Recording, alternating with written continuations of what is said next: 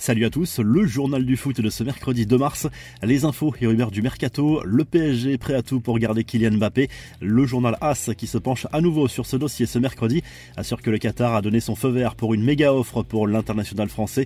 Concrètement, le PSG offrirait à Mbappé une prime de fidélité de 100 millions d'euros net, ainsi qu'un contrat de 2 ou 3 saisons avec un salaire de 50 millions d'euros par exercice. Une clause libératoire aurait été ajoutée à ce contrat. Le champion du monde pourrait l'activer en 2024 pour rejoindre le club de son choix. Le PSG aurait également garanti à Mbappé de pouvoir participer aux Jeux Olympiques de Paris en 2024 et cela tient à cœur aux joueurs parisiens.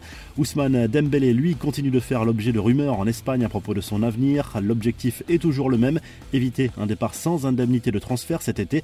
Selon le quotidien catalan Sport, la direction du Barça serait disposée à lui proposer un contrat court de deux saisons à condition qu'un pas en avant soit fait de la part du joueur et de son agent. André-Pierre Gignac, lui, a remis les choses au clair sur son avenir L'ancien Marseillais a balayé les rumeurs l'envoyant en MLS. Il assure vouloir terminer sa carrière au Tigres. L'ancien international tricolore âgé de 36 ans et ce contrat jusqu'en 2024. Les confidences de Dimitri Payet et Pablo Longoria sur RMC lors d'une émission en direct de Marseille.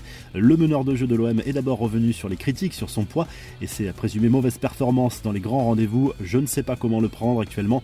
Je fais 1,5 kg de moins par rapport à l'époque dont on parlait. Cela a souvent été le paratonnerre pour dire il n'est pas bon. C'est parce qu'il est gros honnêtement, cela ne m'a pas touché plus que cela, a confié Payet avant d'assurer qu'il n'avait aucun regret sur ses choix de carrière, même s'il aurait pu évoluer dans un plus grand club. Pablo Longoria, lui, a surpris en évoquant son avenir. Le président de l'OM a assuré qu'il n'occuperait plus jamais ce type de poste dans un autre club, estimant impossible d'avoir ce même niveau de passion.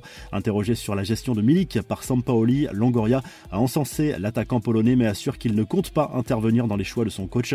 Les infos en bref, l'OGC Nice au Stade de France, le club azuréen s'est qualifié mardi soir pour la finale de la Coupe en dominant Versailles 2 à 0 grâce à Amin Gouiri et Casper Dolberg. Le petit poussé quitte la compétition après une belle épopée alors que l'équipe de Christophe Galtier aura l'occasion de s'offrir un premier titre en 25 ans. L'autre demi-finale oppose Nantes à Monaco. La presse anglaise, elle, spécule sur la vente de Chelsea. Le propriétaire des Blues, Roman Abramovich, est sous pression en raison de l'invasion en Ukraine par les forces russes. Il pourrait recevoir plusieurs offres de rachat dans la semaine. Franck Ribéry à l'amende, victime d'un accident dans la nuit de dimanche à lundi, le joueur français va en plus être sanctionné financièrement par son club, la Salernitana, qui n'a pas apprécié sa sortie nocturne jusqu'à 3h du matin.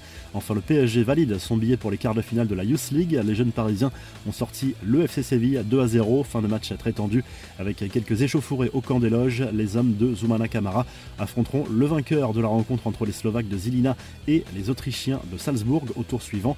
La revue de presse, le journal l'équipe consacre sa une à la deuxième demi-finale de Coupe de France programmée ce mercredi soir à la Beaujoire. Le FC Nantes qui défie l'AS Monaco espère se qualifier pour la neuvième finale de son histoire, mais le club de la Principauté compte surtout sur cette compétition pour décrocher un ticket européen. En Espagne, Marca se penche sur la demi-finale retour de Coupe du Roi entre Valence et l'Athletic Bilbao. Les deux équipes avaient fait match nul, un but partout à l'aller. L'autre demi-finale opposera jeudi soir le Betis au Rayo Vallecano. Enfin en Italie, le Corriere dello Sport revient sur le match nul 0-0 entre l'AC Milan et l'Inter en demi-finale aller de la Coupe d'Italie. Suspense garanti avant le match L'autre demi oppose ce mercredi soir la Fiorentina à la Juve à 21h. Un match à suivre en clair sur la chaîne L'équipe. Si le journal du foot vous a plu, n'hésitez pas à liker la vidéo et à vous abonner pour nous retrouver très vite pour un nouveau journal du foot.